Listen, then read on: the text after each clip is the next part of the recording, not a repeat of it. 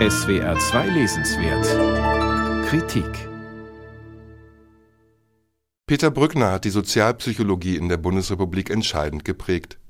Die Analyse unserer kapitalistischen Gesellschaft aus einem Blickwinkel, der die Weltgeschichte mit der individuellen Lebensgeschichte verbindet. Denn die Erlebnisse des Einzelnen stehen immer in Verbindung mit politischen, wirtschaftlichen und gesamtgesellschaftlichen Umbrüchen. Seit Mitte der 1960er Jahre diagnostizierte Brückner die Veränderungen in der Bundesrepublik nicht nur als Professor für Psychologie, er war immer auch beteiligt an Bewegungen, die für andere Verhältnisse kämpften. Das machte ihn zu einer der beliebtesten Figuren des Protests, aber er hatte ebenso viele Feinde wie Freunde, auch in den eigenen Reihen. Denn Brückner eckte bewusst an, diagnostizierte messerscharf, welche Fehler die progressiven Bewegungen auf ihren Wegen machten niemals jedoch unsolidarisch, sah er sich selbst doch als Teil.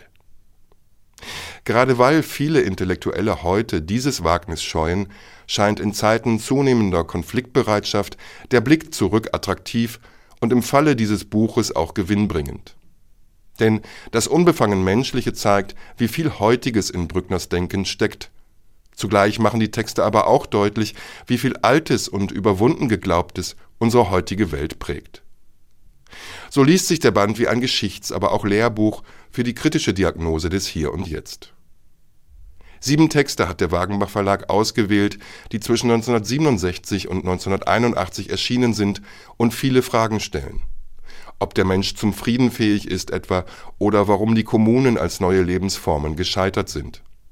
Brückner zeigt, warum der Begriff des Volkes heute unmöglich verwendet werden kann, nimmt Anfang der 70er Jahre die Krise des Marxismus vorweg, die erst 15 Jahre später durchschlagen sollte, stellt mitten in den 70ern die deutsche Wiedervereinigungsfrage und reflektiert Anfang der 1980er Jahre über Zivilcourage und neue Bewegungen, ein Anschlusspunkt für die heutige Ökologie und Friedensbewegung.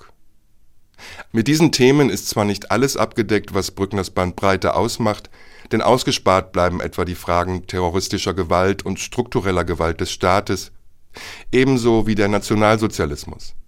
Aber Leser und Leserinnen erhalten einen reichhaltigen Einblick. Kommentiert werden die Texte von Sozialwissenschaftlerinnen, die mit Ausnahme von Barbara Sichtermann aber nur ungenügend die Aktualität des Denkens von Peter Brückner erfassen. Dabei zeigt der Band immer wieder, wie präzise Brückner beobachtete und Veränderungen erkannte, wenn er etwa beschreibt, wie Politiker und Medien in Aufrüstungszeiten gezielt zur Abstumpfung der Menschen beitragen, die zum Krieg erzogen werden. Oder wenn Brückner darauf hinweist, dass als individuell oder gruppenspezifisch empfundene Lebenskrisen immer auch gekoppelt sind an Systemkrisen und also beide Krisen überwunden werden müssen. Auch wenn er vor der Ghettobildung identitärer Gruppen und Zuschreibungen warnt, die zunächst befreien, dann aber erneut einschließen, wird die Aktualität deutlich.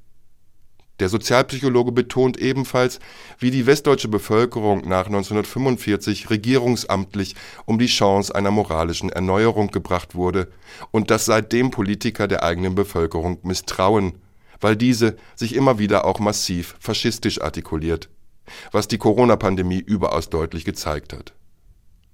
Am erstaunlichsten ist aber vielleicht, wie frühzeitig Brückner Ende der 1970er den neoliberalen Umbruch erkannte vor allem wie rückschrittlich dessen vermeintlicher Fortschritt ist mit seiner Erziehung zur Konsumbereitschaft, die in Überanpassung und Konformismus mündet.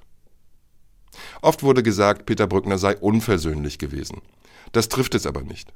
Peter Brückner war vielmehr radikal, im Denken wie im Handeln. Das ist heute weitgehend verpönt und abhanden gekommen. Geboten scheint daher eine neue Einübung des Ungehorsams, eine Bereitschaft zur Kritik statt zum Konsum, gerade um Querdenkern und Politikern nicht allein das Feld gesellschaftlicher Debatte und Veränderung zu überlassen. Dieses Buch ist dafür in jedem Fall eine Ermutigung. Das unbefangen Menschliche, Peter Brückner lesen. Verlag Klaus Wagenbach, 208 Seiten, 15 Euro.